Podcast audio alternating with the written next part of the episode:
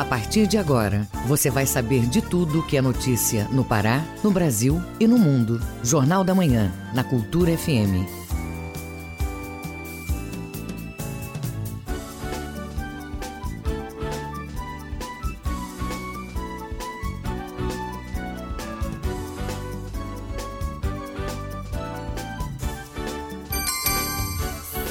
Horas e um minuto em Belém. Bom dia, ouvintes ligados na Cultura FM, no Portal Cultura. Hoje, sexta-feira, 26 de março de 2021. Eu sou Tamires Nicolau e começa agora o Jornal da Manhã com as principais notícias do Pará, do Brasil e do mundo. Participe do Jornal da Manhã pelo WhatsApp 985639937. Mande mensagens de áudio, informações do trânsito, repetindo o WhatsApp 985639937. Os destaques da edição de hoje. Fique sabendo primeiro, Jornal da Manhã aqui na Cultura FM. A Petrobras anuncia redução nos preços do diesel e gasolina na refinaria. Cantora paraense Lia Sofia lança o EP Eletrocarimbó. Live reúne artistas do rap paraense. Restaurante popular é alternativa para quem busca refeição saudável de baixo custo. Circuito Cineclube promove debates sobre mostras de filmes paraenses em formato online. Tem também as notícias do esporte. FPF já fala em datas para a volta do Parazão. Sai amanhã o adversário do Paysandu na Copa do Brasil. Você está na Cultura FM. O Pará é notícia. E ainda nesta edição, Justiça autoriza a importação de vacinas sem doação integral ao SUS. Congresso pressiona por mudanças no Itamaraty. Assessor da Presidência da República é acusado de fazer um gesto supremacista branco. Essas e outras notícias agora no Jornal da Manhã. Sete horas e três minutos. O Pará é notícia. Governo do Estado leva serviços da Policlínica Itinerante a cinco municípios da região Nordeste no período de 30 de março a 12 de abril. Moradores de cinco municípios vão receber a equipe multiprofissional que vai atender pessoas com sintomas leves e moderados de Covid-19. O repórter Marcos Aleixo traz os detalhes. Além da consulta médica após a triagem, o paciente que apresentar quadro clínico suspeito da doença provocada pelo coronavírus pode ser submetido a exames, como testes rápidos, além de medicamento quando necessário. A coordenadora da Policlínica Itinerante, Alessandra Amaral, fala da programação da Policlínica para os municípios de Capanema, Bragança, Tracuateua, Augusto Correia e Viseu. Levar atendimentos para casos leves e moderados com suspeitas da Covid-19, eh, levando precocemente o tratamento para evitar que o paciente venha agravar e precisar de leitos hospitalares. Bom, o paciente, quando chega na policlínica itinerante, ele passa por uma triagem né, de enfermagem, onde os enfermeiros verificam sinais vitais do paciente, oxigenação do sangue, temperatura, pressão arterial. Daí, eles são encaminhados para o atendimento médico. O médico verifica a necessidade ou não de exames complementares. A publicitária Beatriz Oliveira é moradora de Bragança. Fala da importância do trabalho de prevenção e do quanto a policlínica vai ajudar pessoas no combate ao avanço avanço da Covid-19. Gostaria de ressaltar a importância da policlínica, pois ela é um fator de apoio para atendimento e monitoramento de casos do coronavírus na região Bragantina, trazendo consigo mais saúde e esperança para a população. Pois esse atendimento que a policlínica vai trazer para Bragança vai contribuir de forma positiva para todos nós bragantinos e assim conter a proliferação do vírus na nossa cidade. Atenção para o calendário local de atendimento da Policlínica Itinerante. Capanema, de 30 30 e 31, na Escola Municipal Maria Amélia de Vasconcelos, localizada na Praça Magalhães Barata 26. Tracuateua, de 2 a 3 de abril, na Escola Municipal Coronel Pinheiro Júnior, localizada na Avenida Mário Nogueira 326. Bragança, de 5 e 6 de abril, na Escola Municipal Professor Bolívar Bordalo da Silva, localizada na Travessa João Paulo Ribeiro, sem número. Augusto Correia, 8 e 9 de abril, na Escola Municipal Professor Galvão, localizada na Praça 28 de Março, número 73. Viseu, 11 e 12 de abril, na Escola Municipal Padre Luciano Calderaro, localizado na Avenida Doutor Justo Chermont, 578. Marcos Aleixo, Rede Cultura de Rádio. 7 horas e 6 minutos. Repórter Cultura. Vereador propõe que professores dividam o salário com os pais dos alunos durante a pandemia. O pronunciamento foi feito na Câmara Municipal de Óbidos, no Baixo Amazonas, que revoltou o sindicato da categoria. Quem traz as notícias do oeste do Pará é o nosso correspondente em Santarém, Miguel Oliveira. Qual foi a reação do sindicato à fala do vereador? Bom dia, Miguel.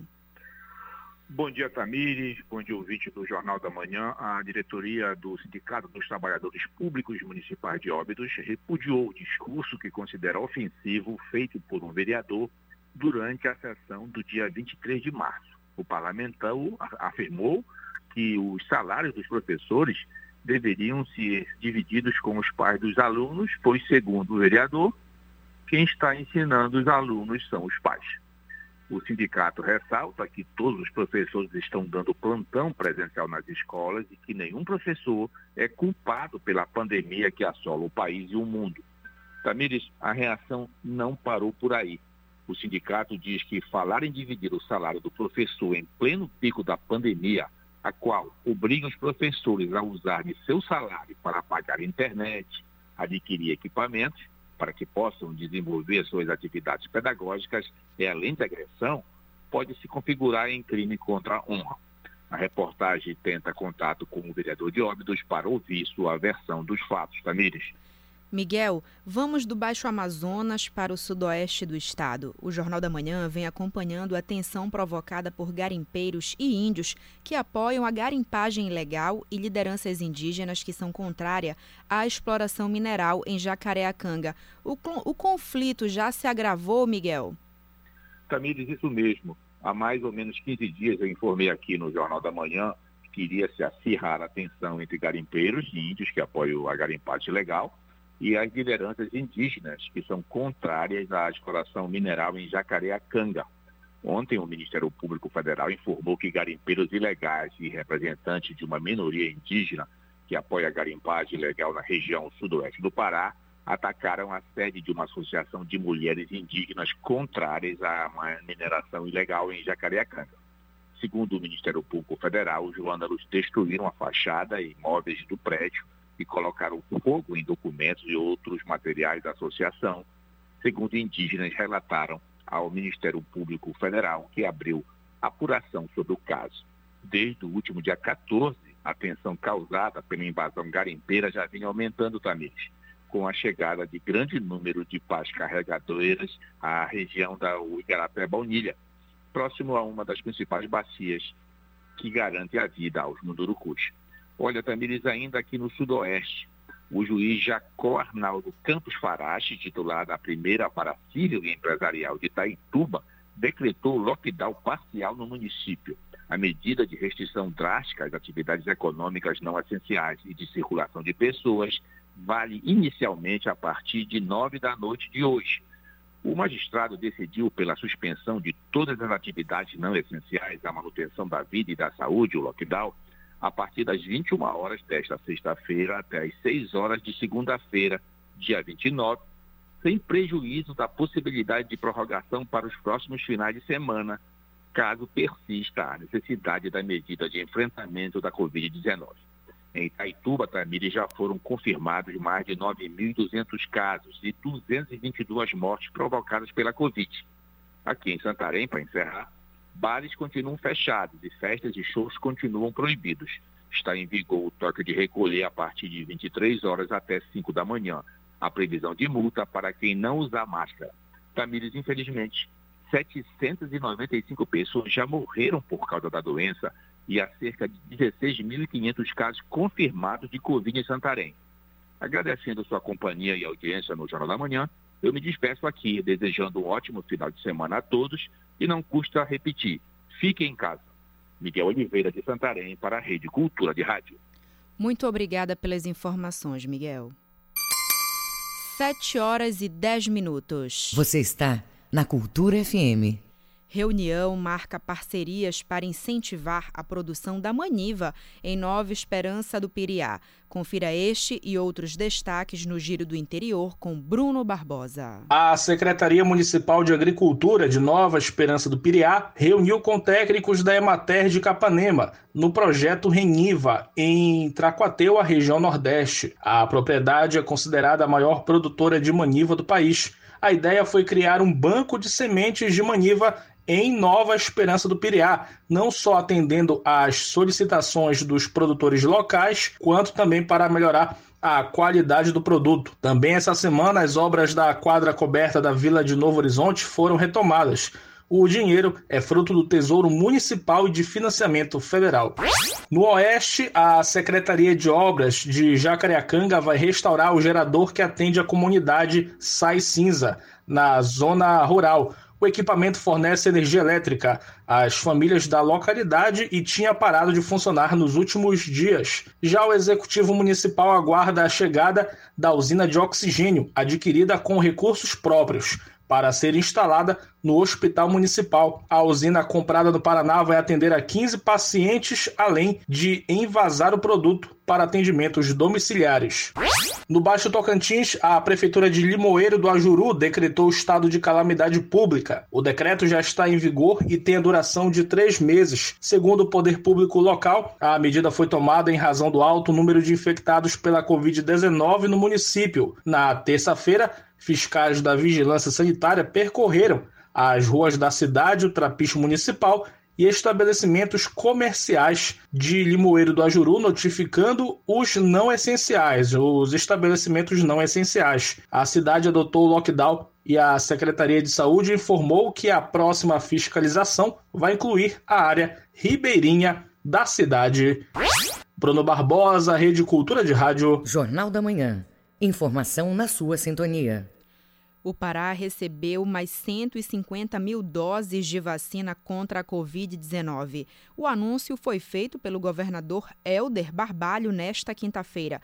Ouça na reportagem de Cláudio Lobato. As tratativas com o Ministério da Saúde para a nova remessa de vacinas aconteceram na segunda-feira, quando o governo do estado se comprometeu em prosseguir com a vacinação de idosos na faixa acima dos 60 anos em todo o estado. O governador Helder Barbalho usou as redes sociais nesta quinta-feira para anunciar a nova remessa do imunizante. Queria trazer a boa notícia que estaremos recebendo amanhã nesta sexta-feira, mais 150 mil doses de vacina. Imediatamente vamos mandar todas estas vacinas para o interior do estado para que possamos chegar ao público com mais de 60 anos em todas as regiões e com isto atingir a meta de imunização, de vacinação do público prioritário da campanha de vacinação. Até agora o Pará já recebeu cerca de 950 mil doses da vacina contra a Covid-19. Nesta quinta-feira o Pará alcança a marca de 415.311 mil doses de vacinas aplicadas contra o novo coronavírus. De acordo com os dados da Secretaria Secretaria de Estado de Saúde Pública, a CESPA, que contabiliza a imunização contra a Covid-19,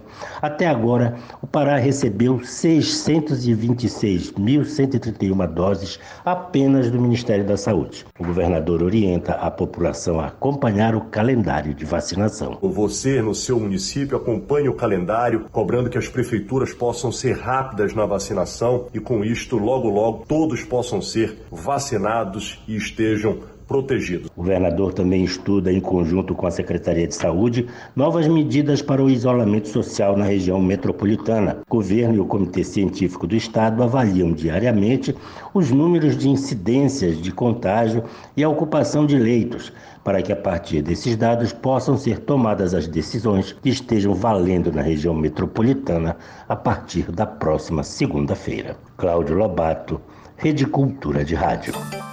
O Pará é notícia. Profissionais de várias categorias já podem se inscrever para o auxílio direto do governo do Pará como uma das medidas de enfrentamento aos impactos econômicos e financeiros da pandemia de Covid-19. As informações com Rayane Bulhões, da Agência Pará. O governo do Pará liberou o acesso online das inscrições referentes ao auxílio direto de 500 reais em cota única para diversas categorias profissionais. O benefício é direcionado aos cabeleireiros, barbeiros, esteticista, guia de turismo, maquiadores, manicures e garçons, além de instaladores de som e aparelhagens, DJs, assistentes de palco, operadores de áudio, técnicos em iluminação, músicos, intérpretes e educadores físicos autônomos. Os interessados podem preencher o formulário eletrônico nos sites das Secretarias de Estado de Desenvolvimento Econômico, Mineração e Energia, a SEDEM, de Assistência Social, Trabalho, Emprego e Renda, a CIESTE, e de Cultura, a SECULT, e do Banco do Estado do Pará, o BAMPARÁ. Os beneficiários deverão informar o RG, CPF, o endereço completo, telefone e referência profissional do último local em que trabalhou. Devem ainda se autodeclarar na categoria específica no momento da inscrição. Vale reforçar que não terão direitos os profissionais que possuem contratos em vigência, estejam atuando com carteira assinada ou sejam servidor público. Aos profissionais de educação física devem comprovar atividade exercida com diploma de conclusão de ensino superior ou registro no conselho de classe. Nenhum profissional que solicitar o benefício poderá estar inscrito em programas de transferência de renda, como Bolsa Família e o Bora Belém. O Bampará será responsável pelos pagamentos. Pelo cronograma, dia 26 é a inscrição dos educadores físico, garçons e guias de turismo. Dia 27 é a vez dos cabeleireiros, barbeiros, esteticista, maquiadores e manicures. Reportagem Raiane Bulhões. 7 horas e 17 minutos. Ouça a seguir no Jornal da Manhã. Belém segue com cronograma de vacinação. Cultura FM, aqui você ouve primeiro. Você está ouvindo Jornal da Manhã.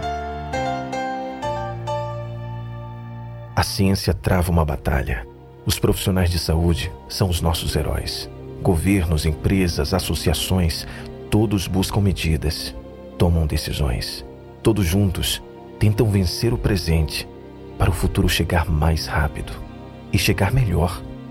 Mas o seu amanhã depende, sobretudo, de você, do seu cuidado, do seu comprometimento, do seu respeito com o coletivo e da sua consciência. Seja consciente, plenamente consciente com você, com quem você ama e até com quem você nem conhece.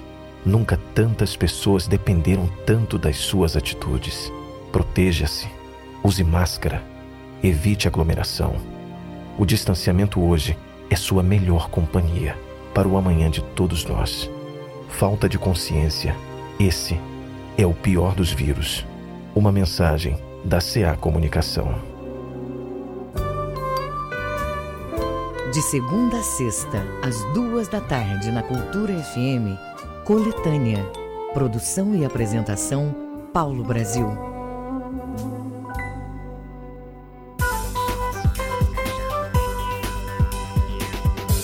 Voltamos a apresentar Jornal da Manhã. Previsão do tempo. De acordo com dados do Sistema de Proteção da Amazônia, o CIPAM, em Belém, região metropolitana, tempo parcialmente nublado e encoberto, com chuvas em boa parte do dia, principalmente à tarde e à noite. Mínima de 23, máxima de 31 graus em Ananindeua. Para a região nordeste paraense, tempo parcialmente nublado e encoberto com chuva no início da tarde e também à noite. Mínima de 24 e a máxima pode chegar aos 31 graus em Abaitetuba. E para a região do arquipélago do Marajó, sexta-feira de tempo nublado a encoberto durante todo o período. São esperadas chuvas com trovoadas à noite. Mínima de 23, máxima de 30 graus em Anajás. 7 horas e 20 minutos. Jornal da Manhã. Informação na sua sintonia. Em Belém, segue o cronograma de vacinação contra a Covid-19. O prefeito Edmilson Rodrigues recebeu a primeira dose. Conheça como vai funcionar o esquema de imunização para o público com mais de 60 anos, na reportagem de Marcos Aleixo. A oferta de vacinas na capital e também em todos os municípios obedece critérios da maior idade para menor. Essa semana são atendidas as pessoas entre 67 até 60 anos. Dentro desta faixa de idade está incluído o prefeito de Belém, Edmilson Rodrigues, de 63 anos, que foi vacinado nesta quinta. O prefeito fala desta oportunidade de ficar imune contra o coronavírus. Um prefeito é uma autoridade política, administrativa também, mas tem que ser uma autoridade moral. Há autoridades que furam fila. Isso é uma forma de corrupção. Várias cidades foram denunciadas por isso. Então nós temos a responsabilidade de esperar e obedecer os protocolos. Então, se a população de risco mais idosa tem que ser vacinada primeiro, primeiramente, elas serão vacinadas primeiramente. Eu tenho que esperar a minha vez. É claro, cria uma expectativa, uma ansiedade, porque eu tenho contato diário com muita gente. Além do prefeito, as pessoas acima de 60 anos vão ter a oportunidade na capital para se vacinarem. O diretor do Departamento de Vigilância à Saúde da SESMA, Cláudio Salgado, detalha os procedimentos e a programação preparada para esta semana. É, as pessoas têm que levar RG, CPF, cartão SUS, aqueles que tiverem, quem não tiver pode inclusive tirar, é muito fácil de tirar no site do Ministério da Saúde, e levar o comprovante de residência, que é fundamental porque a vacina ela é municipal, então tem que ter o comprovante de residência de Belém. É só levar isso até os nossos pontos de vacinação que será vacinado. Então a gente pede para que eles é, não compareçam de manhã cedo. Normalmente quando a gente chega nos pontos de vacinação, você já vê filas de pessoas e de carros. Então você tem um fluxo muito grande de pessoas antes do início da vacinação, inclusive, que começa às 9, e esse fluxo grande vai até umas 10 horas, 10 e meia, e depois disso fica muito tranquilo para vacinar. O cronograma da etapa prossegue hoje com pessoas nascidas em 1958 e 1959, sábado. Dia 27 vão ser atendidas pessoas que nasceram em 1960 e encerra no domingo para os nascidos em 1961. Vão ser disponibilizados mais de 20 postos de vacinação. A lista está disponibilizada no site da SESMA. Marcos Aleixo, Rede Cultura de Rádio. Restaurante comunitário Prato Popular, mantido pelo governo do Pará, completa 15 anos atendendo trabalhadores e pessoas em vulnerabilidade social. As informações com a repórter Joana Mello. Por dia são feitas 300 refeições, no valor de R$ 2,00 o prato, uma alternativa para pessoas que circulam por perto do restaurante comunitário Prato Popular, que fica no bairro do Entroncamento, em Belém. Luiz Dantas é gerente de implantação e fomento de equipamento de segurança alimentar e nutricional e diz que o restaurante popular foi criado após estudos comprovarem a demanda de trabalhadores de uma feira livre localizada próximo ao local. Então nós temos lá os feirantes, nós temos lá idosos, um conjunto de trabalhadores e trabalhadoras que no seu cotidiano não conseguiam fazer uma refeição adequada, uma, uma, uma refeição saudável, uma refeição balanceada. Então, por isso que foi inaugurado lá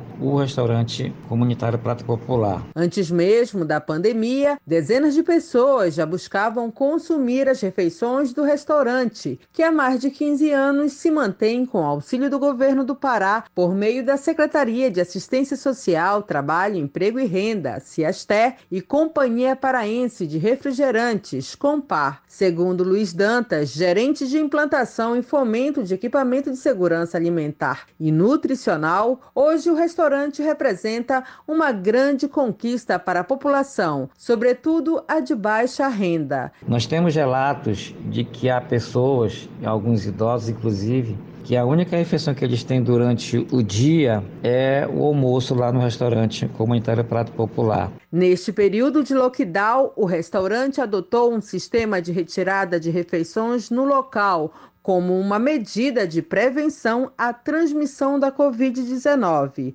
O horário de funcionamento é de segunda a sexta-feira, de 8 horas da manhã a 1 hora da tarde. As vendas de tickets acontecem desde a abertura. A distribuição das refeições ocorre entre meio-dia e 1 hora da tarde, de segunda a sexta-feira. Joana Melo, Rede Cultura de Rádio. 7 horas e 25 minutos. Correspondente nacional. Infectologistas apontam riscos para o fígado em pacientes que fazem o uso do kit Covid para o chamado tratamento precoce da doença. Confira na reportagem de Larissa Diamantino, da agência Rádio Web. Há um ano, o presidente Jair Bolsonaro defende o uso do kit Covid em hospitais da rede pública no país. Porém, especialistas continuam a afirmar que esse tipo de tratamento precoce não é eficaz. De acordo com o infectologista Lucas Darrigo, de São José dos Campos, cidade do interior de São Paulo, os medicamentos que formam o kit Covid-19 podem causar sérios problemas de saúde. O dito tratamento precoce, que é a, a ingestão desse kit Covid já no início dos sintomas, não serve para tratar o coronavírus.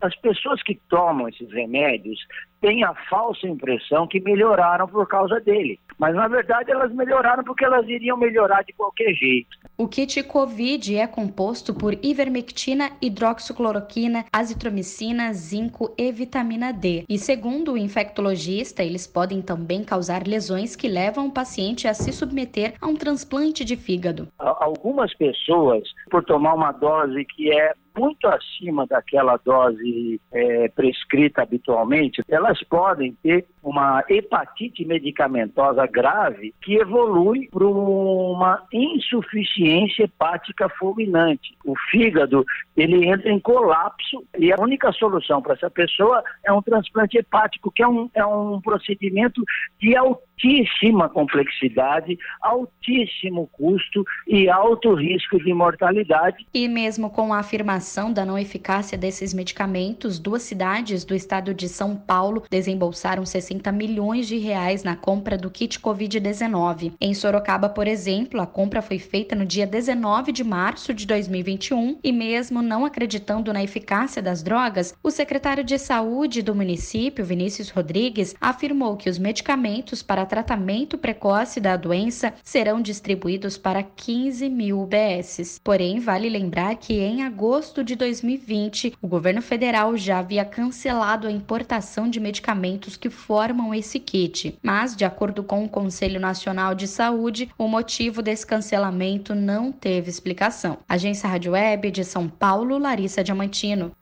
Justiça autoriza importação de vacinas sem doação integral ao SUS, como você ouve na reportagem de Yuri Hudson, da agência Rádio Web. A Justiça Federal de Brasília autorizou três sindicatos a importarem vacinas contra a Covid-19 sem a obrigação de doá-las ao Programa Nacional de Imunização do SUS, como determina a lei. A decisão foi do juiz substituto da 21ª Vara de Brasília, Rolando Espanholo. Na prática, o juiz considera inconstitucional a obrigatoriedade de que as vacinas compradas por empresas privadas sejam doadas ao SUS, como determina uma lei de autoria do presidente do Senado. Mais cedo, antes mesmo desta decisão, Rodrigo Pacheco comentou uma reportagem que aponta para a compra de vacinas por empresários para aplicar em familiares em Minas Gerais. O presidente do Senado criticou. Nós não podemos admitir e tolerar que se descumpra o Plano Nacional de Imunização. Num futuro, quem sabe se possa ter em farmácias, em hospitais, a possibilidade de aquisição de vacinas. Mas nesse instante, enquanto os grupos prioritários não foram vacinados, não é ético e admissível pensar que alguém possa se vacinar fora do Plano Nacional de Imunização. Também antes da decisão de Espanholo, o ministro da Economia Paulo Guedes se reuniu com os empresários Luciano Hang e Carlos Wizard. Os dois anunciaram a doação de 10 milhões de vacinas para o SUS. Porém, os empresários aproveitaram para manifestar o desejo de comprar a vacina para aplicar em seus funcionários. O empresariado poder comprar vacina e doar para os seus funcionários tiraria as pessoas do SUS, não é isso? A partir do momento que iniciativa privada tem uma agilidade na entrega, nós antecipamos essa imunização da população e o mais importante, nós poupamos vidas. Guedes elogiou a doação das vacinas ao SUS e marcou uma agenda dos empresários com o novo ministro da Saúde. O chefe da economia não fez críticas à ideia da compra de vacinas para aplicar em funcionários. Dois empresários, dois brasileiros de coração macio e força e capacidade, empreendedores, sabem negociar, conseguiram esses 10 milhões de vacinas. Estão lá fora esperando para trazermos. Agora imaginem 100 empresários. São dois aqui.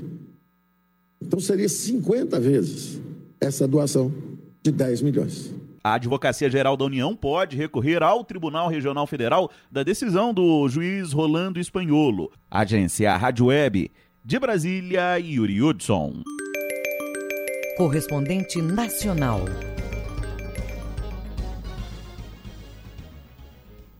Vamos aos destaques do que é notícia pelo mundo no Giro Internacional com Cláudio Lobato. O presidente dos Estados Unidos, Joe Biden, relativizou nesta quinta-feira o fluxo de migrantes na fronteira dos Estados Unidos com o México, afirmando que isso acontece todos os anos. Declarações que geraram uma onda de críticas de parte da oposição republicana. Há um aumento significativo do número de pessoas que chegam na fronteira nos meses do inverno, janeiro, fevereiro e março, porque os imigrantes podem viajar com menor probabilidade de morrer no caminho devido ao calor do deserto disse o presidente democrata em sua primeira coletiva de imprensa. Os republicanos acusam Biden de ter incentivado milhares de imigrantes em situação ilegal, inclusive muitos menores desacompanhados, a entrar nos Estados Unidos ao relaxar a política migratória do seu antecessor, Donald Trump.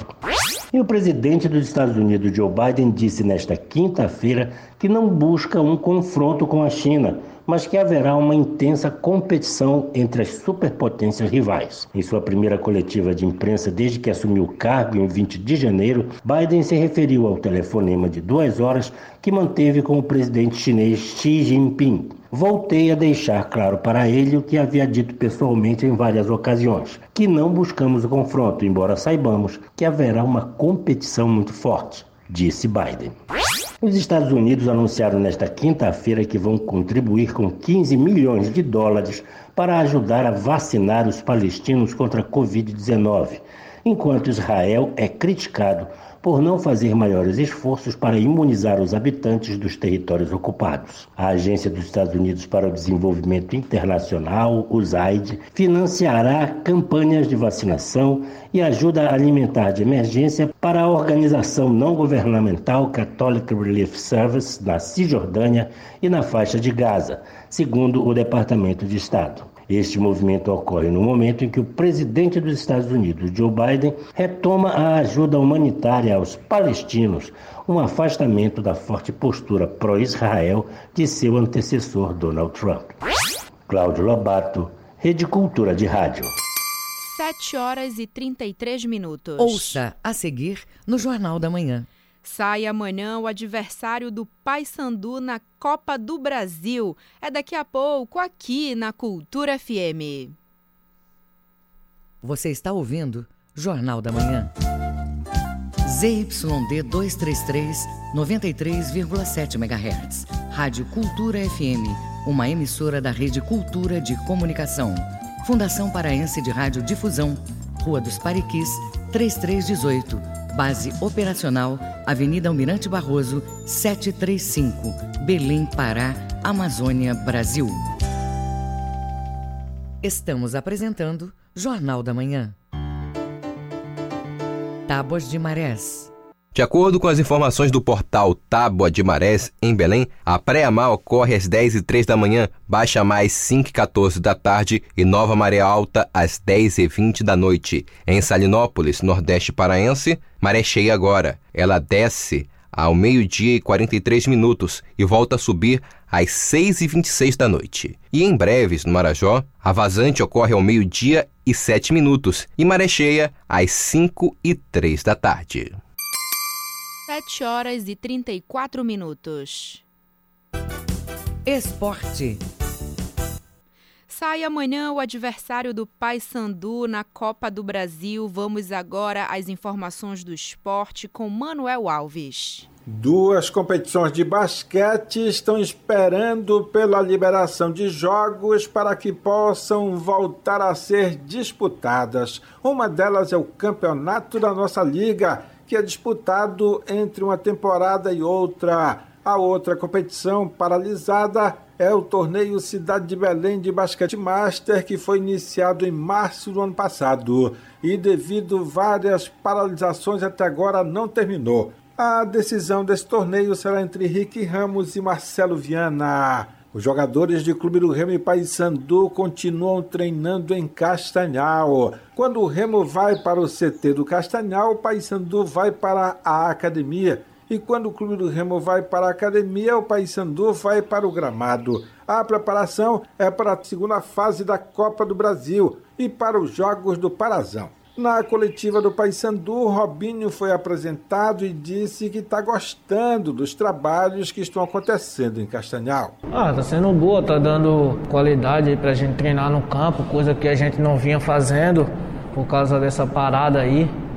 Então, alimentação boa, não tenho o que reclamar, é só trabalhar para conseguir nossos objetivos. Robinho, que fez 13 jogos pelo Clube de Regatas Brasil de Alagoas e não marcou nenhum gol está otimista em ganhar uma vaga no ataque do Paysandu, mesmo sabendo que tem sete jogadores concorrendo pela posição. Eu vim também para jogar, né? Então vou procurar dar o meu melhor, claro, respeitando a, a posição do, dos meus companheiros também. Creio eu que quem tiver, tiver apto para jogar e bem preparado só vai ajudar a equipe do, do Paysandu. Na concentração do Clube do Remo, pelo menos a princípio, o planejamento é para que os treinos em Castanhal sejam encerrados neste domingo. Entre os jogadores, um dos mais entusiasmados é o atacante Felipe Gedós, que admite uma mudança para melhor nessa volta dele ao Clube do Remo. Teve muita mudança é, em questão de motivação, de companheirismo, humildade. Né? Eu acho que esse clube me acolheu de uma forma que eu sou muito agradecido, não somente aos meus companheiros e comissão técnica, e sim ao torcedor, que desde o começo acreditou no meu potencial, acreditou é, nas minhas vitórias. Acho que na vida da gente a gente tem momentos altos e baixos, né? Eu acho que eu não sou diferente, mas graças a Deus hoje sou feliz aqui. Por isso essa volta a esse clube grandioso não me fez pensar duas vezes quando a, a questão foi renovação. Eu já tinha já tinha na minha cabeça que estava tudo planejado para mim voltar e sim era questão de tempo. E ontem teve a reunião do Conselho Técnico da Série B do Campeonato Brasileiro, onde o Pará terá como representante o Clube do Remo. Entre outras coisas, ficou decidido que cada equipe só vai poder trocar uma vez de treinador durante toda a Série B. A primeira rodada do campeonato vai ser nos dias 28 e 29 de maio. E já se sabe que o Clube do Remo vai estrear fora de casa contra o Clube de Regatas Brasil de Alagoas. Em Belém, o primeiro jogo do Clube do Remo vai ser contra o Brasil de Pelotas, logo na segunda rodada.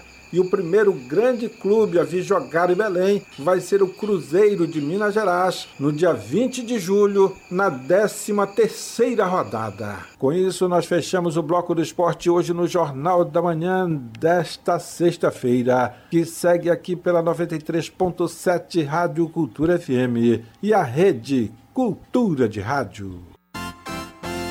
O ouvinte no Jornal da Manhã. O Jornal da Manhã abre espaço para o ouvinte fazer denúncias, sugestões ou reclamações sobre as questões da cidade. A ouvinte Nilde Gomes avalia a manutenção do lockdown nos municípios da região metropolitana de Belém. Vamos ouvir. É, eu acho que o lockdown é super importante e na situação que nós estamos atual, ele não dá para parar agora. Tem que esperar os hospitais ficarem mais folgados, né? Ter mais vagas, porque do jeito que a cidade tá, pessoal, todo mundo doente, não tem onde colocar essa gente. Então o lockdown é necessário. O lockdown ele é a única parte importante que faz com que a pessoa não pegue o vírus, porque ela não está se expondo na rua, entendeu? Então quem não é de acordo com o lockdown, claro, muita gente tem seus motivos, porque trabalha, porque precisa, mas o lockdown eu, na minha opinião, acho extremamente necessário, tanto que eu não peguei covid. 7 horas e 39 minutos. Os números da economia.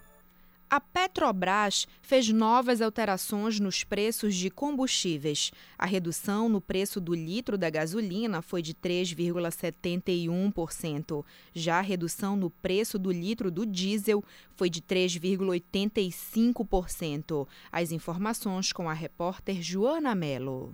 Este é o segundo recuo de preços de combustíveis anunciados pela Petrobras neste ano. No Pará, as alterações no preço da gasolina e do diesel já estão valendo desde esta quinta-feira. A gasolina está com redução de 3,71%. Essa foi a oitava alteração no preço do produto que obedece à flutuação do preço do barril do petróleo, como explica o técnico do Diese, Everson Costa. Essas alterações, ora para cima, para baixo, segundo a empresa, elas obedecem à flutuação do preço do barril do petróleo e esse preço negociado a níveis internacionais faz com que também a própria flutuação do dólar tenha aí os seus efeitos nessas margens e automaticamente isso é repassado para a refinaria. Lembrando que nós já temos aí há mais de dois anos dessa política de Petrobras é, sentido vários efeitos, muitos deles inclusive a maioria perversos em relação à elevação dos custos dos combustíveis e, consequentemente, como isso volta para a nossa economia. Mesmo diante dessa redução, na prática, os consumidores não conseguem perceber a alteração no preço que pagam pelos combustíveis na bomba. O produto acumula alta de preço de 46,19% desde o início do ano, como avalia o técnico do Diese, Everson Costa. Infelizmente, os anúncios de queda, embora sejam muito bem-vindos, eles demoram ou praticamente não chegam aos postos de combustíveis ao longo do que a gente vem observando nos últimos dois anos. É importante que nesse momento de desemprego, de queda na renda, de pandemia, que de fato essas reduções, no caso da gasolina aí, é praticamente quase 10% de reajuste. Esse é o segundo recuo anunciado pela Petrobras no preço da gasolina e o primeiro do diesel esse ano, que essas reduções possam de fato chegar aos postos de combustíveis. Entendemos e sabemos que a formação do preço final não depende só da Petrobras ela também aí tem a formação de preço adicionada de cargos, tributos, mistura de outros biocombustíveis, assim como margem de comercialização e demais gastos. No entanto,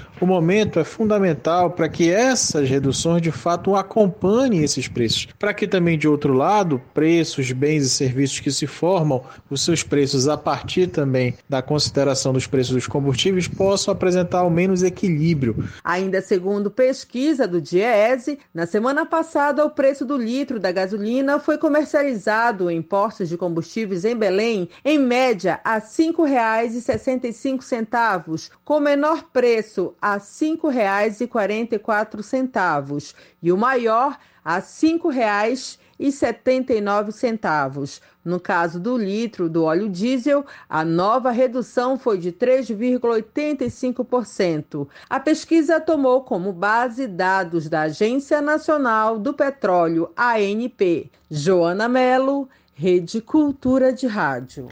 Empresários cobram agilidade na vacinação e medidas econômicas para que o setor produtivo possa retomar o desenvolvimento do país. Saiba mais na reportagem de Larissa Mantovan, da agência Rádio Web. Diante do agravamento da pandemia, empresários pedem socorro ao governo para conter o avanço da contaminação e a crise econômica. São cobradas medidas na área da saúde, como agilidade na vacinação, e medidas econômicas para o setor produtivo e a população como o pagamento do auxílio emergencial e iniciativas de proteção ao emprego. As demandas estão em uma carta aberta, assinada pela UNEX, União Nacional das Entidades do Comércio e Serviços, e pela Frente Parlamentar do Comércio. O documento será enviado ao presidente Jair Bolsonaro e aos presidentes da Câmara dos Deputados e do Senado Federal. Segundo o presidente da UNEX e da Confederação Nacional dos Dirigentes Logistas, José César da Costa, o país precisa urgente de ações articuladas que partam principalmente principalmente do Executivo. Na carta é pedida a criação de um gabinete de crise nacional não existe uma, uma, concentração unificada em cima do objetivo que é realmente de estabilizar, né, de normalizar de forma geral a economia, os estabelecimentos, e nós estamos pagando essa conta. Nós, como pequeno e micro, né, estamos fechando as portas, estamos pagando muito caro por esse momento tão difícil. O presidente da Unex e da CNDL ressalta que os comerciantes cumprem os protocolos sanitários e precisam de apoio e segurança jurídica. Ainda de acordo com José César da Costa, é preciso urgente conter a crise na saúde. É necessária a ampliação do número de leitos eh, hospitalares por todo o Brasil. É necessário também que haja uma fiscalização mais rigorosa daqueles que estão descumprindo né, o, as regras de distanciamento também, nas aglomerações que estão ocorrendo por todo o Brasil.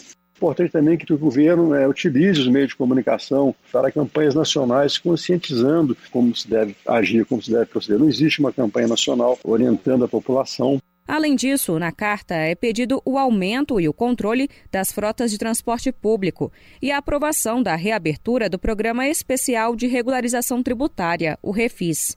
A Unex representa as principais entidades de comércio e serviços do país, setor que é responsável por 73% do PIB nacional e pela geração de 27 milhões de empregos diretos.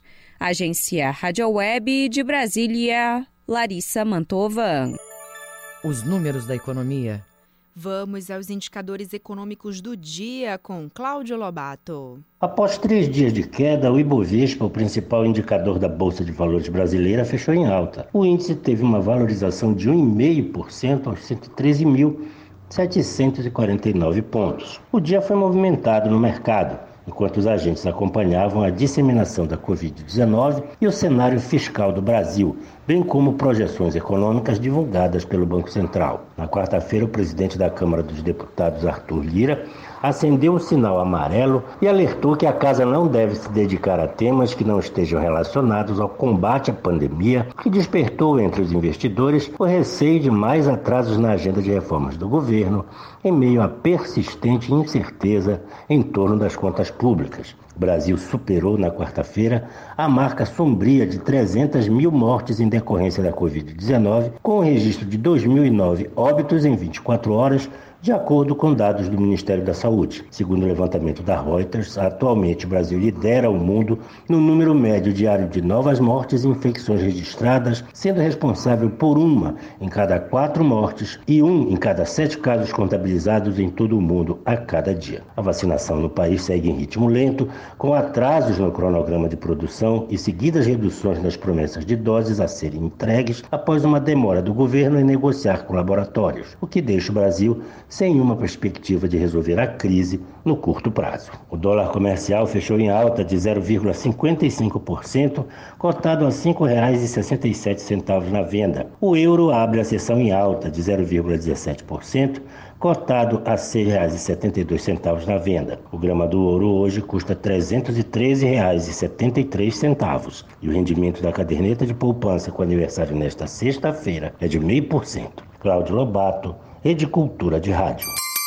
7 horas e 47 minutos. Ouça a seguir no Jornal da Manhã. Evento virtual vai reunir artistas paraenses Cultura FM. Aqui você ouve primeiro. Você está ouvindo Jornal da Manhã. Páscoa em abril, férias em julho, Sírio em outubro. A cada mês a gente vive uma experiência diferente, mas existe uma coisa que você pode fazer em qualquer época do ano: doar sangue. O Hemopa precisa manter os estoques de sangue o ano inteiro para atender a quem luta pela vida todos os dias. Por isso, doe sangue ao menos duas vezes por ano, porque para salvar vidas não importa o mês. Hemopa Governo do Pará. O boi pavulagem é boi do mundo. As imagens e costumes da região amazônica pelo olhar de Ronaldo Silva.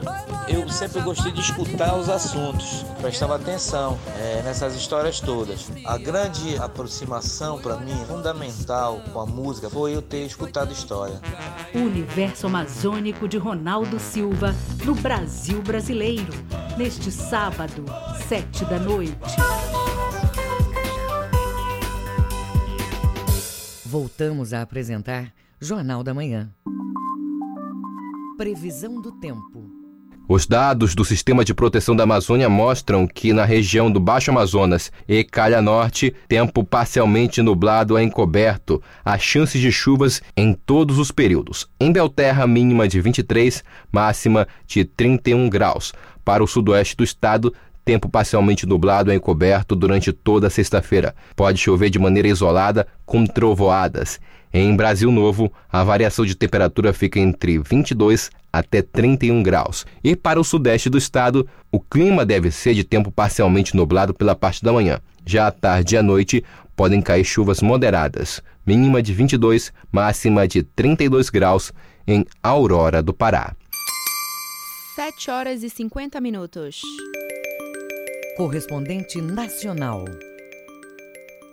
Congresso pressiona por mudanças no Itamaraty, mas a substituição do ministro das Relações Exteriores ainda é incerta, como nos conta Yuri Hudson, da agência Rádio Web. O Congresso Nacional encerra a semana com uma forte pressão em cima do Palácio do Planalto para mudanças no comando do Ministério das Relações Exteriores. Oposicionistas, presidente da Câmara, do Senado e até aliados do governo querem a cabeça de Ernesto Araújo. O ministro é da cota pessoal de Jair Bolsonaro, mas o comando do chanceler no Itamaraty é considerado desastroso. Na quarta-feira, Araújo foi ouvido na Câmara e no Senado, no mesmo dia. Nesta quinta, o presidente do Senado, Rodrigo Pacheco, verbalizou o consenso que há na casa temor pela política internacional comandada por Araújo sob chancela de Bolsonaro. Considero que nós tivemos muitos erros no enfrentamento dessa pandemia. Um deles foi o não estabelecimento de uma relação diplomática de produtividade com diversos países que poderiam ser colaboradores desse momento agudo de crise que nós temos no Brasil. Então, ainda está em tempo de mudar para poder salvar vidas no ministério que está muito aquém do desejado para o Brasil. O nome dos ex-presidentes Michel Temer e até de Fernando Collor são jogados no ar como sugestões para o lugar de Araújo. Mas o vice-presidente Hamilton Mourão lembra que o ministro goza da confiança do presidente da República. Mourão e Ernesto Araújo já tiveram embates públicos e o ministro foi pivô de crises do vice com o presidente. A pressão que vem ocorrendo, o ministro Ernesto tem a confiança do presidente da República, não é? E está procurando fazer o trabalho dele aí nos contatos com a China, com a Índia, é? com o próprio Estados Unidos nessa questão de vacina. Além das críticas ácidas, Araújo também protagonizou brigas políticas com o embaixador da China no Brasil, Yang Wanmin. O país asiático é o principal parceiro comercial do Brasil. Uma das polêmicas envolveu o filho do presidente, o deputado Eduardo Bolsonaro, que criticou o embaixador. Yang Wanmin respondeu Eduardo Bolsonaro e o ministro brasileiro saiu em defesa do filho do presidente, rebatendo o embaixador chinês. Agência Rádio Web de Brasília, Yuri Hudson.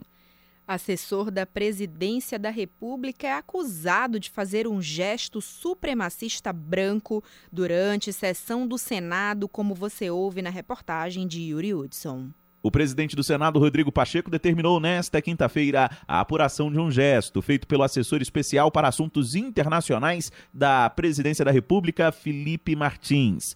Na sessão da última quarta-feira, Martins foi flagrado fazendo um gesto polêmico durante a fala de Pacheco. Martins fez um gesto de ok com as mãos, com os três dedos em riste, em forma da letra W.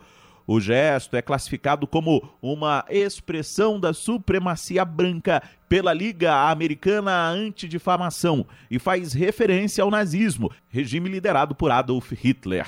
Nesta quinta, o presidente do Senado comentou o caso. É, nós não podemos ter pré-julgamentos em relação ao fato, mas é, verdadeiramente vendo as imagens, nós identificamos um gesto completamente inapropriado para o ambiente do Senado Federal. Nós queremos aqui, uma vez mais, repudiar todo e qualquer ato que envolva racismo ou discriminação de qualquer natureza. E Senado não é lugar de brincadeira. Senado é lugar de trabalho. Ali nós estávamos trabalhando, é, buscando soluções, informações no Ministério que está muito aquém do desejado para o Brasil. Martins é da chamada ala ideológica do governo, ligado ao escritor Olavo de Carvalho. Ele acompanhou o ministro Ernesto Araújo em uma sessão de debates para a qual o chanceler foi convidado. Em uma rede social, Felipe Martins se defendeu, afirmou que é judeu e que vai processar quem associou o gesto a um sinal do movimento supremacista.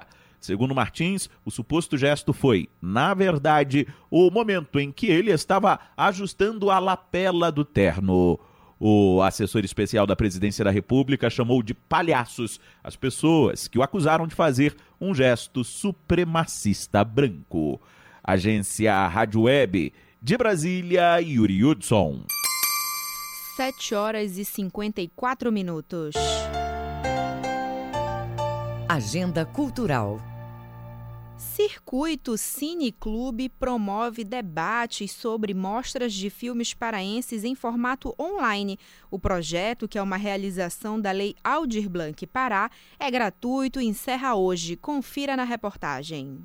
O projeto promoveu debates, entrevistas e exibições de produções audiovisuais paraenses com foco na inclusão. A produtora executiva do projeto, Ariela Mochizuki, fala sobre a relevância do circuito. Da visibilidade e difundir o trabalho que já está sendo feito por esses cineclubes dentro do nosso estado. Não só os cineclubes daqui da região metropolitana, mas também de outras regiões do estado, como Santarém, Marabá, Tucuruí, que a gente acha muito importante é, mostrar o que está sendo feito, né? Essa discussão de filmes, é, os projetos que eles desenvolvem. A ideia ideia é criar um acervo de filmes disponíveis no canal oficial do Circuito Cineclube por meio das produções selecionadas e inscritas para incentivar as produções independentes. O produtor de conteúdo digital e apresentador do programa, Cadu Alvorada, comenta a importância da divulgação dos trabalhos. A gente pode ser uma porta de entradas, né, para muita gente que vai passar a consumir o audiovisual aqui na Amazônia e também para quem produz é, esse tipo de conteúdo aqui na nossa região. Para encerrar as atividades, ocorre hoje às sete da noite no Facebook e no Instagram do Circuito Cineclube, uma programação com o tema Cineclubes Setoriais. Tamiris Nicolau, Rede Cultura de Rádio. Evento virtual vai reunir hoje alguns dos principais artistas do rap paraense. Os detalhes na reportagem de Pedro Valdez. O projeto Live no Setor foi um dos selecionados no edital de cultura urbana e periférica da Lei Aldir Blanc do governo do estado. O evento reúne vozes das periferias paraenses e vai ter a apresentação da cantora Thaís Badu, que comenta sobre a iniciativa. A importância de ter lives né, que tragam artistas independentes, artistas que durante a pandemia não têm espaço para se apresentar, que durante a pandemia perderam, né, por conta de, enfim, de não ter show, de não ter casa de show funcionando, de não ter apresentações.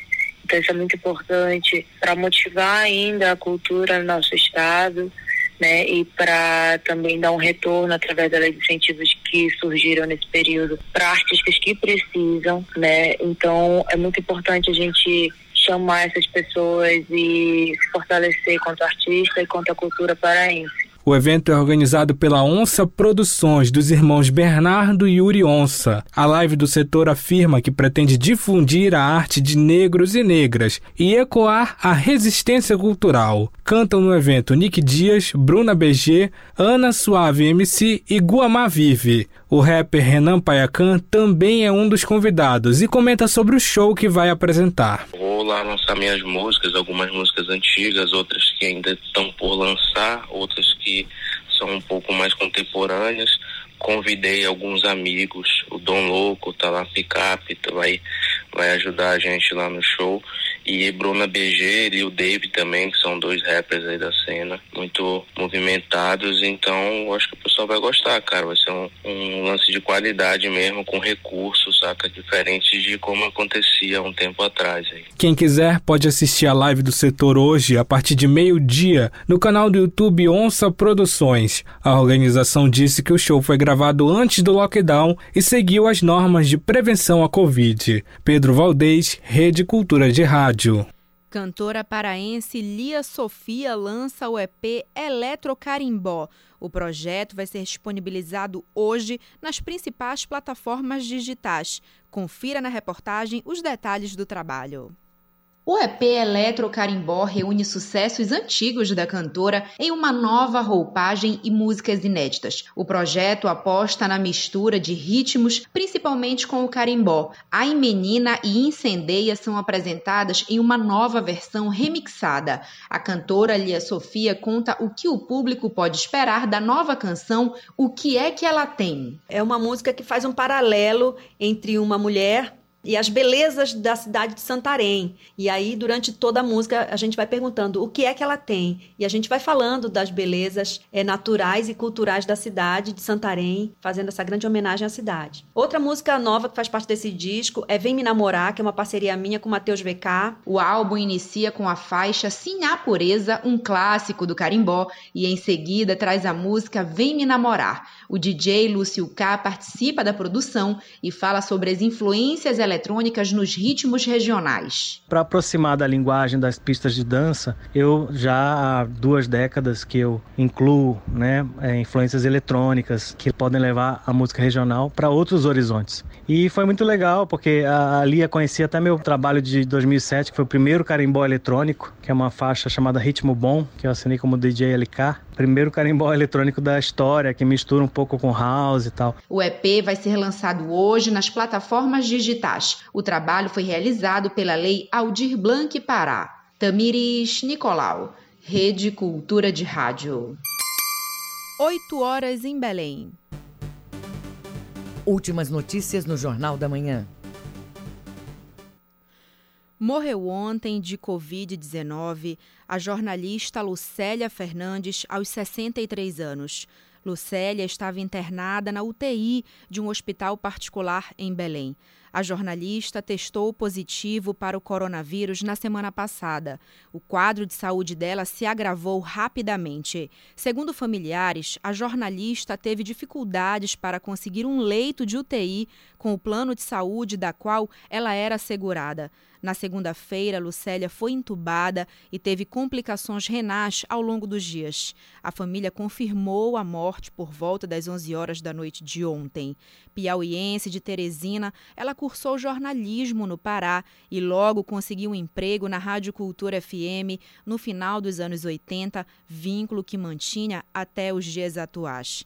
Durante a carreira, teve passagens como assessora de imprensa de órgãos públicos do Estado e da capital. Com a perda, a Rádio Cultura se solidariza com os familiares e amigos de Lucélia Fernandes e todos os brasileiros vítimas da Covid-19.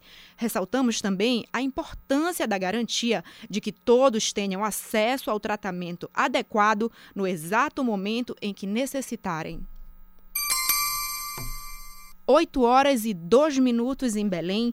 Termina aqui o Jornal da Manhã desta sexta-feira, 26 de março de 2021.